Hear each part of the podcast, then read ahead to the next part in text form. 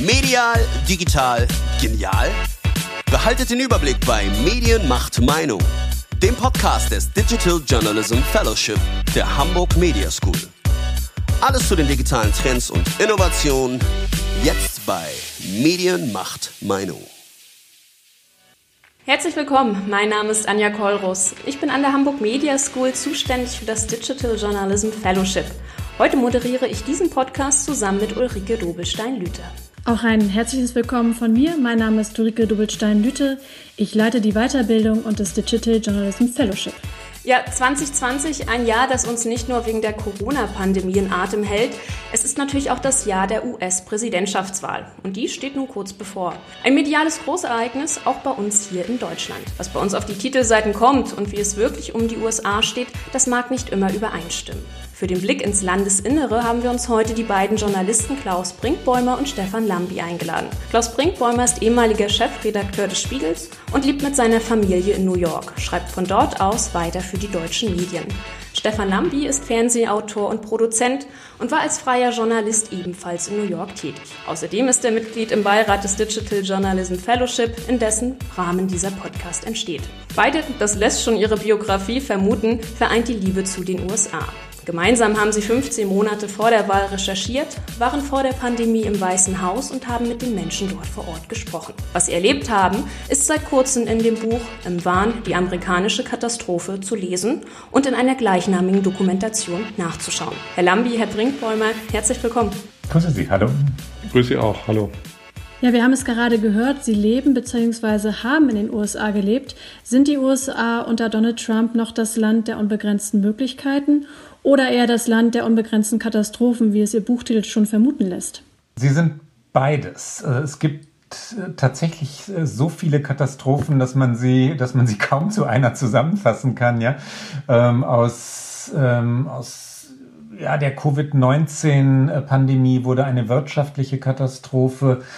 Äh, Massenarbeitslosigkeit, zwischenzeitlich 40 Millionen Arbeitslose. Dann kam der Mord an George Floyd durch vier Polizisten hinzu, eine Rassendiskussion, das ist der amerikanische Begriff, in Deutschland wählt man, glaube ich, andere Wörter, ähm, wurde daraus äh, Demonstrationen, die zum Teil entgleisten, daraus wiederum eine Diskussion über Gewalt, die vom Präsidenten angefacht wurde. Und das eigentliche Thema steht über all dem, also unser eigentliches Thema, der Verlust von, von Glaubwürdigkeit. Das betrifft große Institutionen, Universitäten, die Medien, die Politiker selbst aber auch. Das Untergraben ja aller möglichen amerikanischen Institutionen, ähm, das Anzweifeln von Tatsachen, das zieht sich durch die gesamte Gesellschaft und das ist nach unserem Verständnis die amerikanische Katastrophe. Die USA können sich nicht mehr verständigen auf Wirklichkeit, sie können sich nicht mehr verständigen auf Strategien und trotzdem bleiben sie natürlich ein Land, ich weiß nicht ob unbegrenzter Möglichkeiten, aber jedenfalls vieler Möglichkeiten. Die USA bleiben ein Land, das zumindest die Kraft noch haben sollte, sich auch jetzt wieder neu zu erfinden,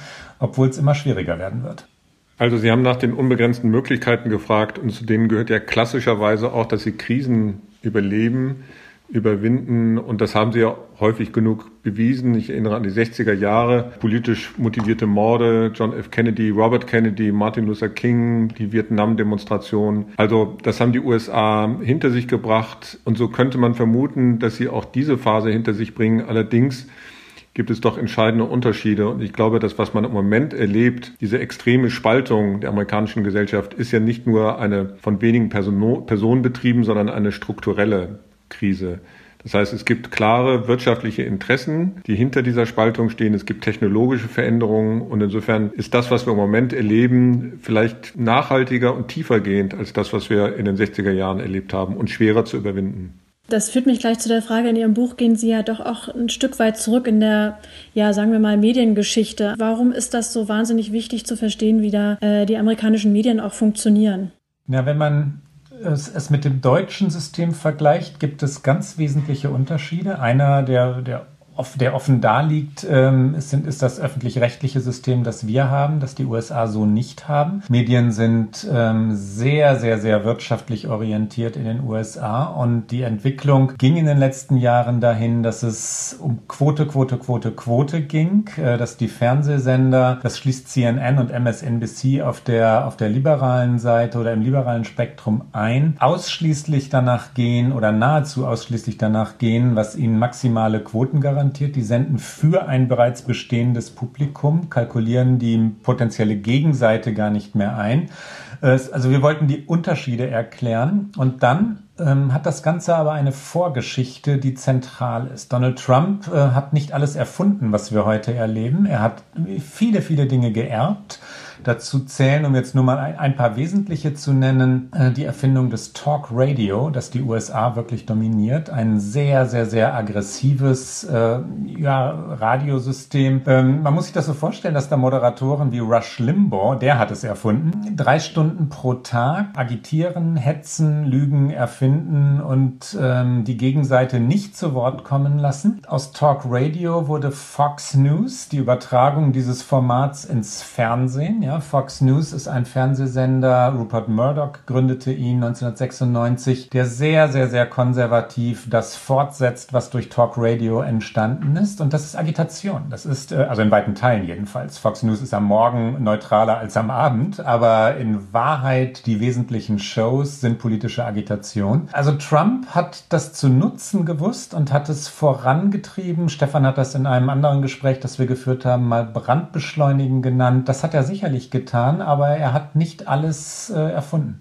Also man sieht an der Entwicklung der USA übrigens auch, wie wichtig Medienpolitik ist. Das wird oh ja. in Deutschland, in Europa eher so ein bisschen belächelt, kaum wahrgenommen, kaum debattiert in der Öffentlichkeit, irgendwas für Spezialisten. Ähm, wir haben uns mit der Medienpolitik in den USA vor allem in den 80er Jahren mal beschäftigt, weil wir uns die Frage gestellt haben, wo sind die USA eigentlich falsch abgebogen? Wo hat das, diese extreme Spaltung ihren Anfang genommen? Und kann man sehr weit zurückgehen bis in die Sklavenzeit, ich weiß. Aber wir haben uns mit den Phänomenen äh, beschäftigt, die wir auch zu Lebzeiten äh, mitbekamen und sind auf die sogenannte Fair Fairness Doctrine gestoßen. Das war ein, ein Gesetz vom Kongress erlassen von 1949, also kurz nach dem Zweiten Weltkrieg, weil die amerikanischen Mediengesetzgeber damals schon Sorge hatten, Klaus hat es richtig gesagt, in der Mangelung eines starken öffentlich-rechtlichen Rundfunks, dass man da eingreifen muss, dass man also den Rundfunkanstalten, Hörfunk wie Fernsehen auferlegen muss, dass sie nicht nur den kommerziellen Interessen folgen, sondern auch gewissen politischen, ethischen Spielregeln.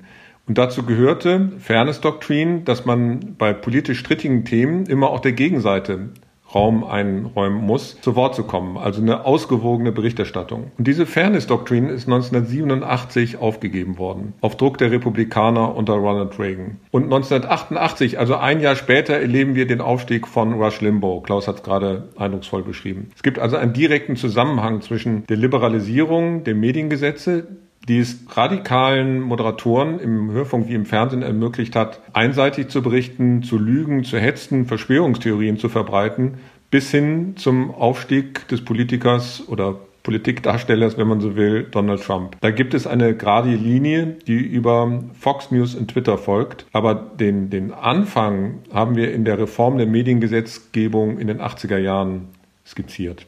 Solche Formate brauchen ja auch immer dann ihr entsprechendes Publikum, um erfolgreich zu sein. Denken Sie denn, dass das amerikanische Publikum verlernt oder es vielleicht auch nie gelernt hat, sich auf mehreren Seiten, mehreren Quellen, sag ich mal, zu informieren? Also das verlernt, ja, äh, das mag sein. Die Rolle der Medien ist in den USA ja eine völlig andere, noch, muss man sagen, als in Deutschland, wobei ähnliche Tendenzen gibt es ja auch in Deutschland zu beobachten. Als ich Mitte der 80er Jahre in den USA gelebt habe, da gab es ganz starke äh, Qualitätszeitungen, New York Times, Washington Post, in Los Angeles, in Chicago, auch, auch lokale, die haben an Auflage vielleicht gar nicht so sehr eingebüßt, aber an, an Bedeutung, an Glaubwürdigkeit. Das liegt natürlich auch an jemandem wie Donald Trump, der systematisch und mit einem großen Eigeninteresse versucht, die Glaubwürdigkeit dieser Journalistinnen und Journalisten zu erschüttern. Da kommen wir vielleicht äh, gleich noch zu. Also es gibt diese Qualitätszeitungen, aber die Stellung im Land ist eine andere als vor 30, 40 Jahren. Wir haben ja noch früher angefangen in unserem Buch. Wir haben uns mit Watergate beschäftigt beschäftigt. Watergate ohne New York Times und Washington Post, ohne Woodward und Bernstein wäre nicht denkbar. Wenn Journalisten Ähnliches heute über Trump versuchen würden, also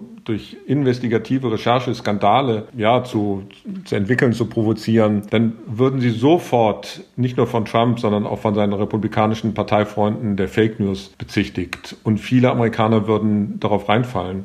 Und das ist ein Unterschied zu, sagen wir, 70er und 80er Jahre. Die Glaubwürdigkeit der, der Medien hat stark gelitten in dieser Zeit.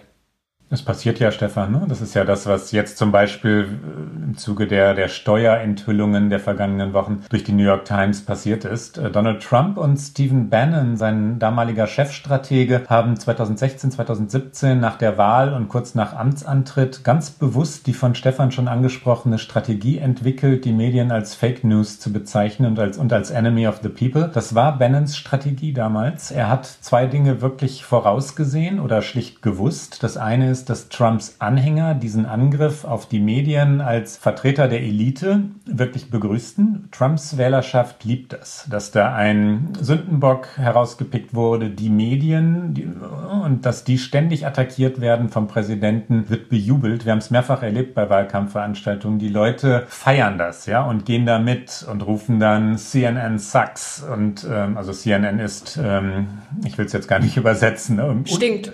Stinkt, ja, ja, stinkt, sagen wir mal mal. Genau. Und das ist nicht schön, wenn man dann da, auch das haben wir erlebt, hinten im, im Pulk der Journalisten steht und 20.000 Menschen dann den Mittelfinger recken oder den Daumen senken und der Präsident vorne sagt, you are the enemy of the people und die Halle johlt. Das, äh, was Bannon auch vorausgesehen hat, das hat er damals ausgesprochen in einem Vier-Augen-Gespräch mit Donald Trump. Wenn wir die Medien, also ich zitiere jetzt oder paraphrasiere jetzt äh, Stephen Bannon, wenn wir die Medien als Fake News und als Failing New York Times äh, bezeichnen, dann, Mr. President, äh, werden Enthüllungen prophylaktisch entwertet. Ähm, also wenn dann irgendwann Enthüllungen kommen, und die werden kommen, ähm, sind die halb so viel wert und werden nicht mehr geglaubt. Und genau das, Stefan hat es ja schon angedeutet oder umrissen, passiert in diesen Zeiten. Äh, um eine Frage, die Sie vorhin gestellt hatten, noch ganz kurz äh, ergänzend zu beantworten. Die Polarisierung der USA bedeutet, dass, die, dass das Publikum sich zunehmend einseitig informiert. Das ist eine Entwicklung, die richtig durch Daten belegt ist. Ne? Früher haben äh, Zuschauer und Zuschauerinnen immer mal hin und her geschaltet, sie haben unterschiedliche Medien konsumiert. Das tun sie heute nicht mehr. Die Zuschauer und Zuschauerinnen sind bei CNN oder bei Fox News. Es ist ganz, ganz eindeutig belegt, dass Fox äh, Zuschauer und Zuschauerinnen Republikaner wählen und äh, die andersherum, die, die Wähler und Wählerinnen der Demokraten sind bei CNN und bei MSNBC und werden entsprech entsprechend versorgt. Die Meinungsberichterstattung dieser Sender ist entsprechend und entsprechend sind die dann natürlich auch in den sozialen Medien unterwegs, wo die dann wiederum bei ihresgleichen sind. Äh, soziale Medien spielen natürlich eine ganz große Rolle bei der Polarisierung, über die wir gerade reden. Inwieweit sind wir in Deutschland davon entfernt? Also es zwingt sich ja ein bisschen der Eindruck auf, äh, auch von den letzten Demonstrationen in Berlin, äh, wo auch Journalisten angegangen worden sind. Inwieweit kann man Vergleiche zu Deutschland ziehen und wo stehen wir aktuell in Deutschland aus Ihrer Sicht dann im Vergleich zu den USA? Also um die Brücke zu bauen zwischen den beiden Fragen von Ihnen. Es gibt ja etwas, was unabhängig davon ist, ob Sie als Journalist in den USA oder in Deutschland oder sonst wo arbeiten. Jedenfalls, wenn Sie ein wirtschaftliches Interesse haben, dann merken Medienunternehmen, dass es leichter, also billiger ist, zu kommentieren als zu recherchieren. Und das führt dazu, dass weniger Informationen im Markt sind und mehr Meinungen. Also dieses Verhältnis, das verschiebt sich. Und natürlich werden durch soziale Medien die Meinungen und Meinungsäußerungen begünstigt, die zugespitzt sind, die schrill sind. Das ist jetzt auch nicht besonders originell. Das haben wir schon seit Jahren beobachten müssen und auch in Filmen beschrieben. Aber in den USA sind die Folgen mit Händen zu greifen, insbesondere wenn der amerikanische Präsident da mitmischt, also von ganz oben und nicht versucht, die Situation zu beruhigen, sondern im Gegenteil anzustacheln. Und das ist ein, ein Strukturwandel, der technologisch getrieben ist, hinter dem wirtschaftliche Interessen stehen. Und insofern erleben wir im Prinzip diese Veränderung in Deutschland wie in den USA mit dem doch großen Unterschied, das ist glaube ich, der wesentliche, dass wir in Deutschland einen starken öffentlich-rechtlichen Rundfunk haben, wohingegen er in den USA zwar auch existiert, aber eher ein Randphänomen ist. Äh, PBS, NPR äh, spielen in der landesweiten Berichterstattung eher, ja, ne, ne, bestenfalls eine Nebenrolle, während der öffentlich-rechtliche Rundfunk in Deutschland, ja, man kann ihn noch als, als Kit bezeichnen, der doch sehr mächtig ist und viele gesellschaftliche Entwicklungen auch reflektiert und auch zusammenhält. Also das ist ein wesentlicher Unterschied und das hängt nochmal mit den Mediengesetzen zusammen, mit der Tradition der Mediengesetze, die die USA in diesem Sinne gar nicht haben, wie wir sie kennen. Aber die, die, die strukturellen Veränderungen, die sind identisch. Entschuldige, Stefan, ich wollte nicht ins Wort grätschen. Eine Ergänzung noch. Ähm, in Deutschland wirkt jedenfalls auf mich die Demokratie als solche stabiler und robuster. Und das ist ein wesentlicher Unterschied. In den USA haben viele Menschen der liberalen oder demokratischen Seite das Gefühl, dass die Demokratie ungerecht sei, dass sie ganz, ganz stark die Republikaner bevorzuge, also das Wahlrecht, ne, dass die Republikaner Wahlen gewinnen, die sie eigentlich verlieren. Äh, so wie 2016 Hillary Clinton die Wahl verloren hat, obwohl sie drei Millionen Stimmen Stimmen mehr hatte als Donald Trump. Das liegt am amerikanischen Wahlrecht. Ich will das jetzt gar nicht in jedem Detail erklären, aber das ähm, hebt einzelne Bundesstaaten, bevölkerungsarme Staaten hervor, in denen eher Republikaner-Wähler leben. Jetzt ist jetzt sehr versimplifiziert, aber gerecht ist das nicht. Ne? Und dieses amerikanische System sorgt auf der einen Seite der Republik oder auf der anderen Seite der Republikanischen für einen Verteidigungskampf, der sehr scharf geführt wird. Die Republikaner wissen, dass die Demokraten, dem demokratischen Wähler, das sind oft Migranten äh, in mindestens oder in, sagen nee, in spätestens 30 Jahren in der Mehrzahl sein werden, wahrscheinlich früher. Die Republikaner führen einen Abwehrkampf und den sehr, sehr, sehr aggressiv. Und dieses Zwei-Parteien-System, das es in den USA gibt, schreit geradezu nach Polarisierung und einer immer weiteren Zuspitzung. In Deutschland haben nach meinem Verständnis äh, die meisten Bürgerinnen und Bürger nicht das Gefühl, dass die Demokratie als solche nicht mehr fair sei oder dass das Grundgesetz nicht mehr zeitgemäß sei oder dass es keine Auswahl gäbe unter den Parteien Parteien. Das heißt nicht, dass es nicht Unzufriedenheit mit der Kanzlerin gäbe oder, oder jetzt in Corona-Zeiten auch, auch Demonstrationen oder so. Das gehört aber zu einer funktionierenden Demokratie, während ich in den USA eher sagen würde, der Glaube daran, dass Washington DC noch funktioniert, ist minimal ausgeprägt in der Gesellschaft. Und all das hat wiederum mit dem zu tun, worüber wir gerade reden. Da gibt es schon wesentliche Unterschiede. Wenn Sie jetzt mal schauen, sich die deutschen, deutsche Berichterstattung über den Wahlkampf in den USA, würden Sie sagen, das spiegelt auch die Stimmung in den USA wider oder berichten die deutschen Medien beispielsweise zu einseitig gegen Trump, was ja oft ihnen vorgeworfen wird? Also ich finde überhaupt nicht, dass die das Bild in den USA wiedergeben, weil der überwiegende Teil der Medien, jedenfalls die ich wahrnehme, also aktiv wahrnehme, muss ich sagen, gegen Trump eingestellt ist. Und es wird den Deutschen schwerfallen, falls Trump wiedergewählt werden würde, zu verstehen, woran das liegt. Also es gibt schon Medien, die auch von ihrem Redaktionsstatut her, die Bildzeitung im Springer-Konzern, ein größeres Verständnis für ähm, Amerika sowieso, aber auch in diesem aktuellen Fall für Donald Trump versucht zu wecken nach meiner Beobachtung aber auf ziemlich einsamen Posten häufig steht. Und wie wir jüngst auch mitbekommen haben, ist das auch innerhalb der Bildredaktion alles andere als unumstritten. Aber die Qualitätsmedien, Süddeutsche FAZ, Taz, auch die öffentlich-rechtlichen sind eigentlich komplett gegen Trump eingestellt. Das muss man denen nicht vorwerfen, dafür können sie gute Gründe haben. Aber ich versuche Ihre Frage zu beantworten, ob das Bild in den USA in Deutschland korrekt wiedergegeben wird. Und das glaube ich ganz und gar nicht. Also Gott sei, man kann auch sagen Gott sei Dank, weil diese Stimme, die in den USA sehr laut, sehr schrill ist, nämlich die von Fox News, die fehlt in Deutschland. Also wenn es die geben würde, dann würden wir auch, glaube ich, die, die Trump-Perspektive häufiger und ungefilterter bekommen. So kriegen wir das gerade mal über Twitter mit. Aber das ist ja nur ein Kanal. Wir haben über die Talk-Radio-Moderatoren gesprochen, Rush Limbo, Fox News ist das Sprachrohr nach wie vor von Trump im Fernsehen. Und ich wiederhole mich, Gott sei Dank gibt es das in der Form nicht. Insofern werden einige, würden einige überrascht sein, wenn Trump wiedergewählt werden würde, weil sie den, den tieferen Grund gar nicht nachvollziehen können, weil sie diese inneramerikanische Debatte in dieser Facette und Facettenreichtum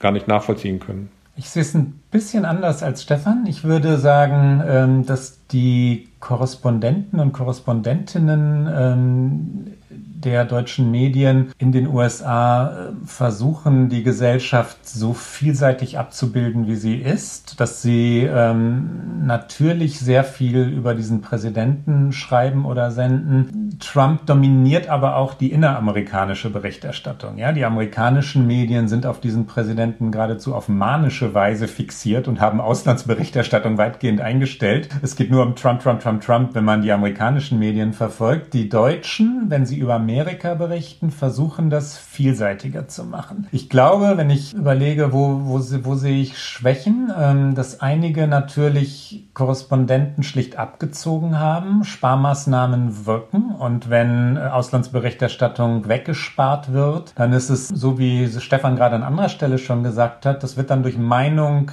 äh, innerhalb der, der in Deutschland sitzenden Redaktionen ersetzt und die wiederum speist sich ja oft dann aus dem, was man in anderen Medien konsumiert. Also dass, dass Korrespondenten eingespart werden, merkt man und ich würde es mir manchmal differenzierter wünschen. Also die Senatswahlen zum Beispiel, die extrem wichtig sind in den USA und die Frage, wie eigentlich eine Supreme Court Besetzung, also die Besetzung des obersten Gerichtshofes wirklich vonstatten geht, was die Hintergründe sind, manchmal komplex und da muss man dann aber auch tiefer einsteigen. Das können manche Korrespondenten und Korrespondentinnen nicht leisten und manche Medien auch nicht leisten, wenn sie dann Einzelkämpfer sind dort. Ne? Aber die, äh, ich halte die Berichterstattung für, für ähm, fairer und angemessener, als Stefan das gerade formuliert hat. Die ähm, ich glaube andersherum, dass Trump manchmal zu gut wegkommt, also dass, äh, dass so eine, Normal dass eine Normalisierung eingesetzt hat bei einigen Medien, die mir auch oft vorwerfen, ähm, zu sehr auf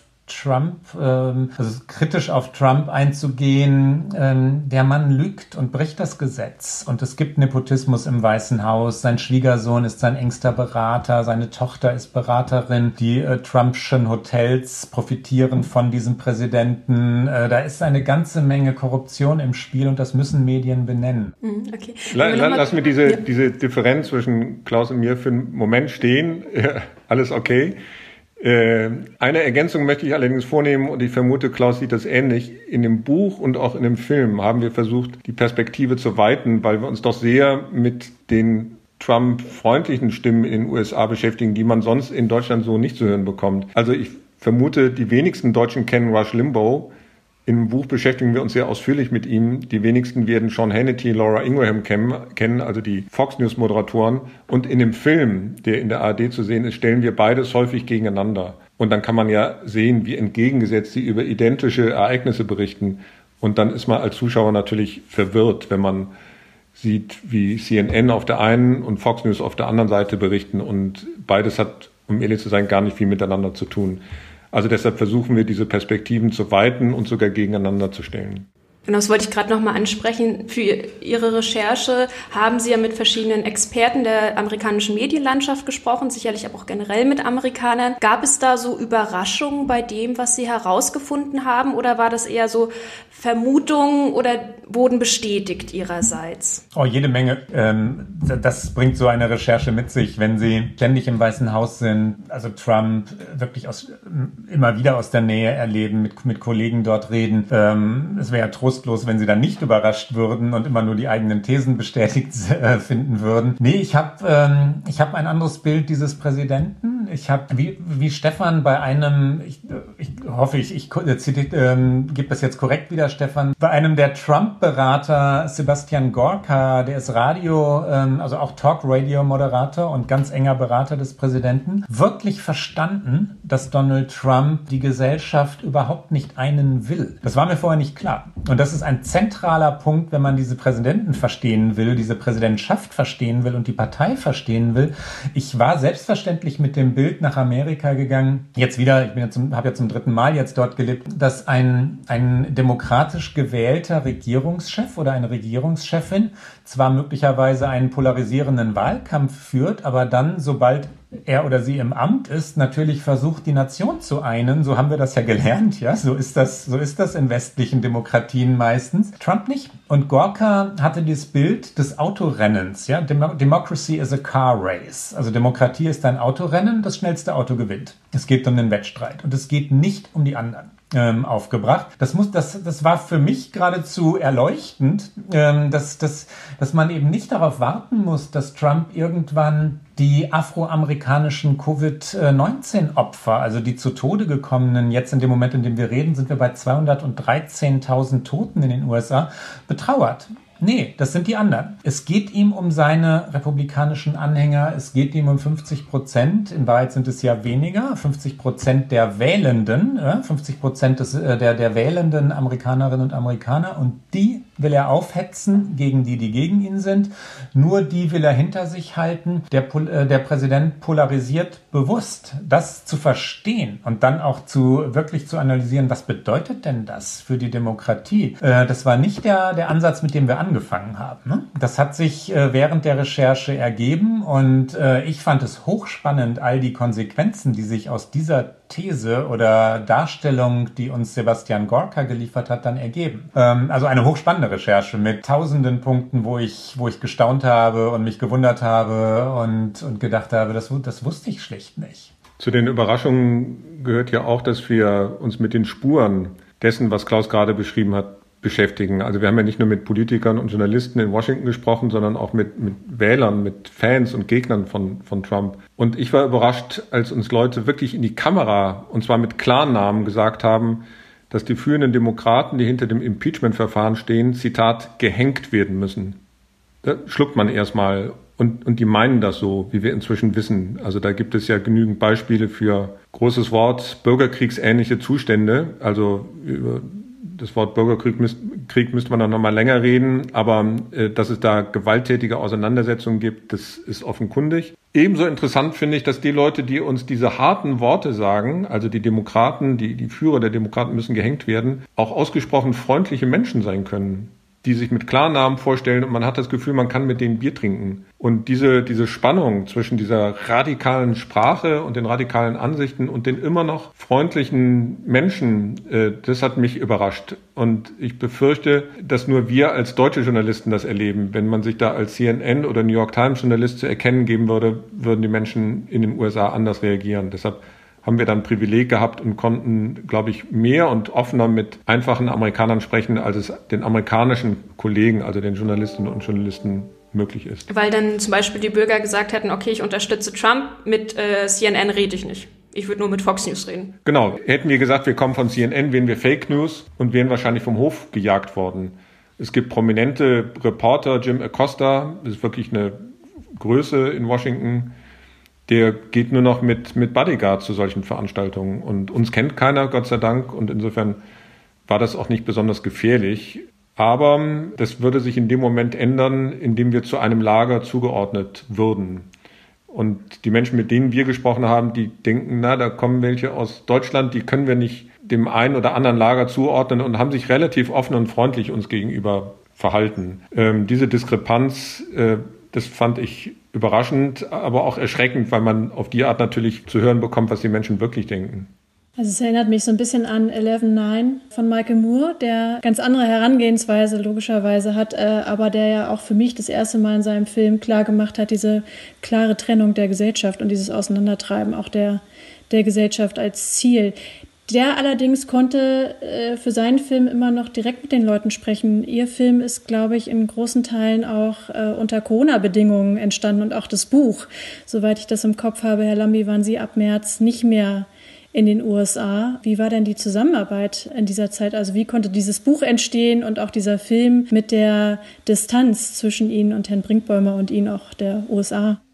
Ja, es entstand anders als geplant, ähm, dann aber dann aber auch, auch verblüffend ähm, stressfrei und, äh, und, und ich, ich wollte jetzt sagen professionell, aber dass es professionell war, ist nicht verblüffend. Also müsste ich den Satz nochmal neu anfangen. Äh, Stefan ist Vollprofi und ein, und ein wirklicher Teamspieler. Ja? Das, ähm, geplant hatten wir natürlich, dass wir, dass wir viel mehr zusammen sein würden. Also dass wir viel mehr in Amerika zusammen Interviews führen würden und dass ich in Hamburg äh, dann beim, beim Schnitt äh, dabei sein würde, also beim Schnitt des Films, dass wir dann auch ähm, gemeinsam über dem Manuskript des Buches sitzen könnten und, und logischerweise fand das nicht statt. Ähm, es hat aber erstaunlich wenig gestört, weil wir dann auch aufteilen konnten, weil man Dokumente hin und her schicken kann. Ein Buch kann auch per Google Doc dann, dann entstehen. Man braucht einen gleichfalls professionell arbeitenden Verlag und CH Beck ist ein solcher. Ähm, dass wir alles pünktlich in diesen Zeiten hingekriegt haben, war eine Meisterleistung des Verlags. Äh, Stefan und ich haben das Manuskript hin und her geschickt. Ich habe dann ab März ähm, die Termine in, in Washington und sonst wo im, im, in Amerika ähm, alleine machen müssen. Natürlich mit Kamerateam, aber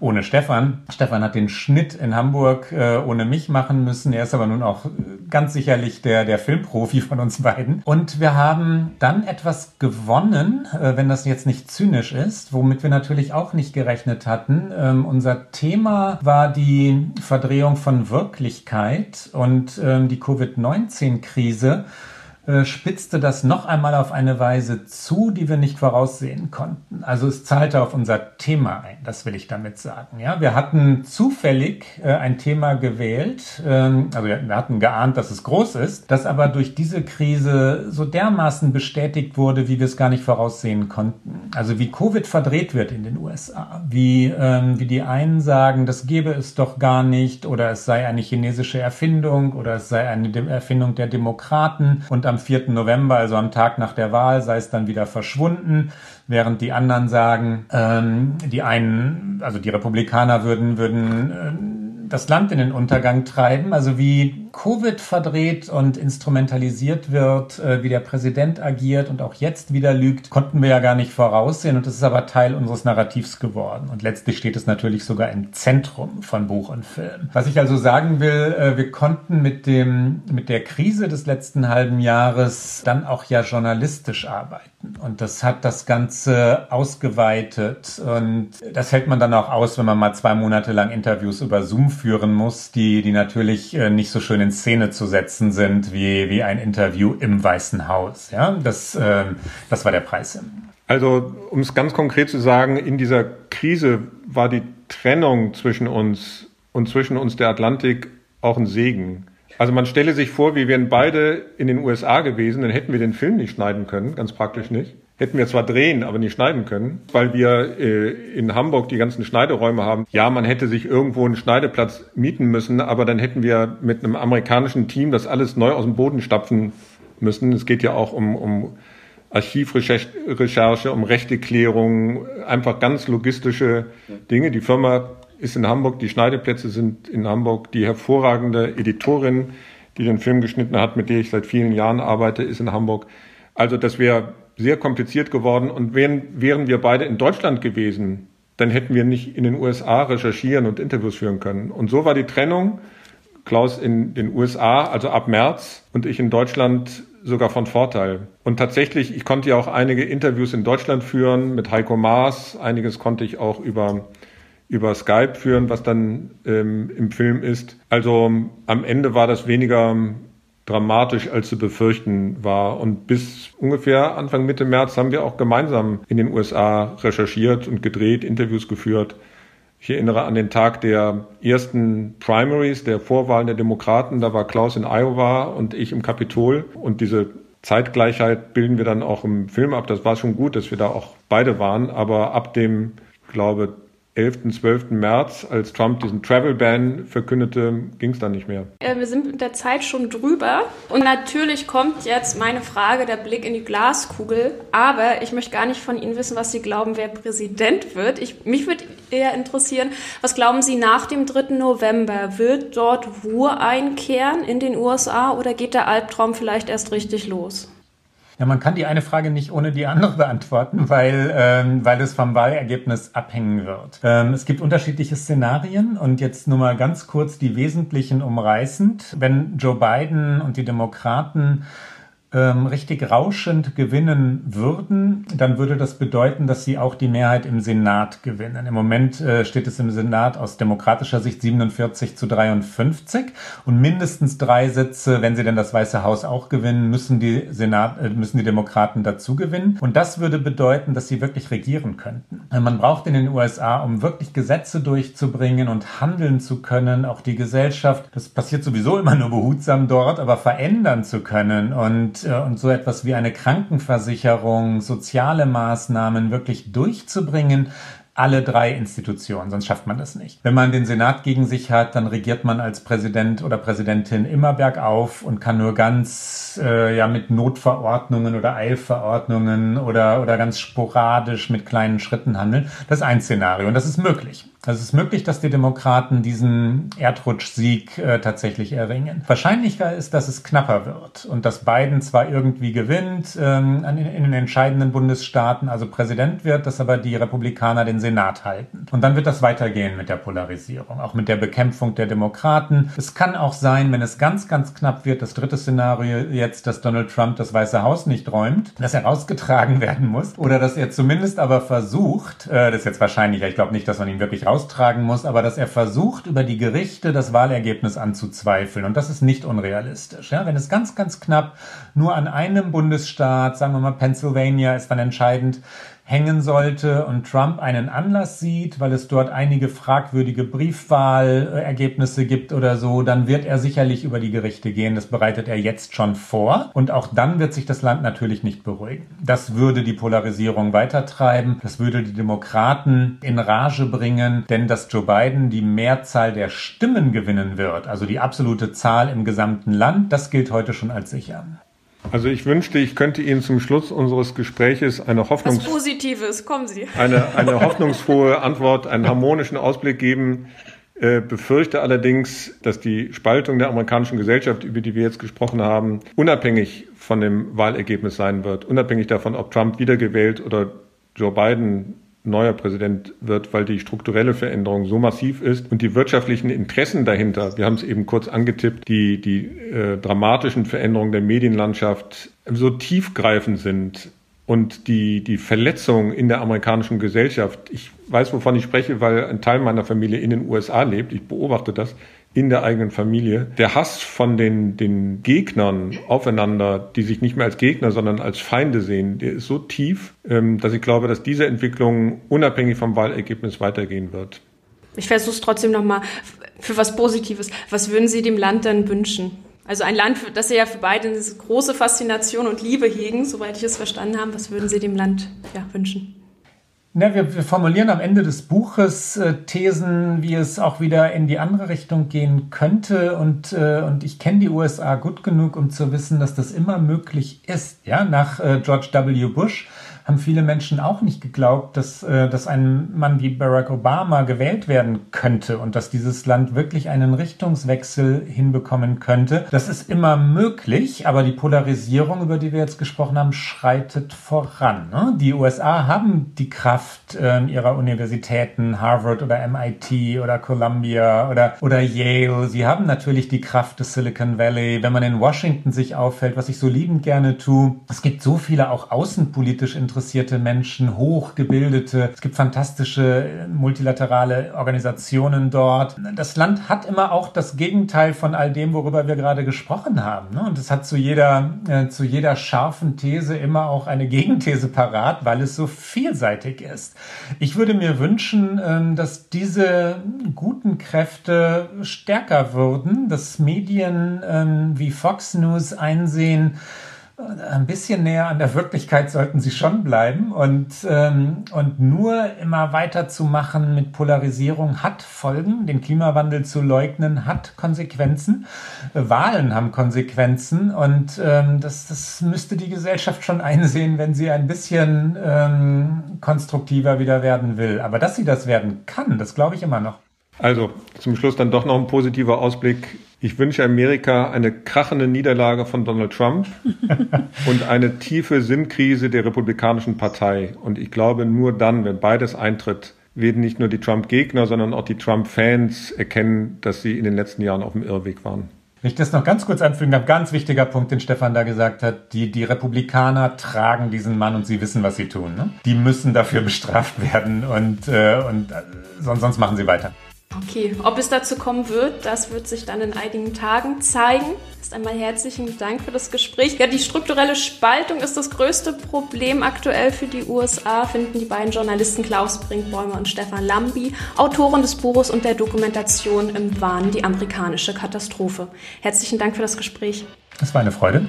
Danke Ihnen. Sehr gerne. Ja, das war die aktuelle Folge von Medien macht Meinung, den Podcast des Digital Journalism Fellowship der Hamburg Media School.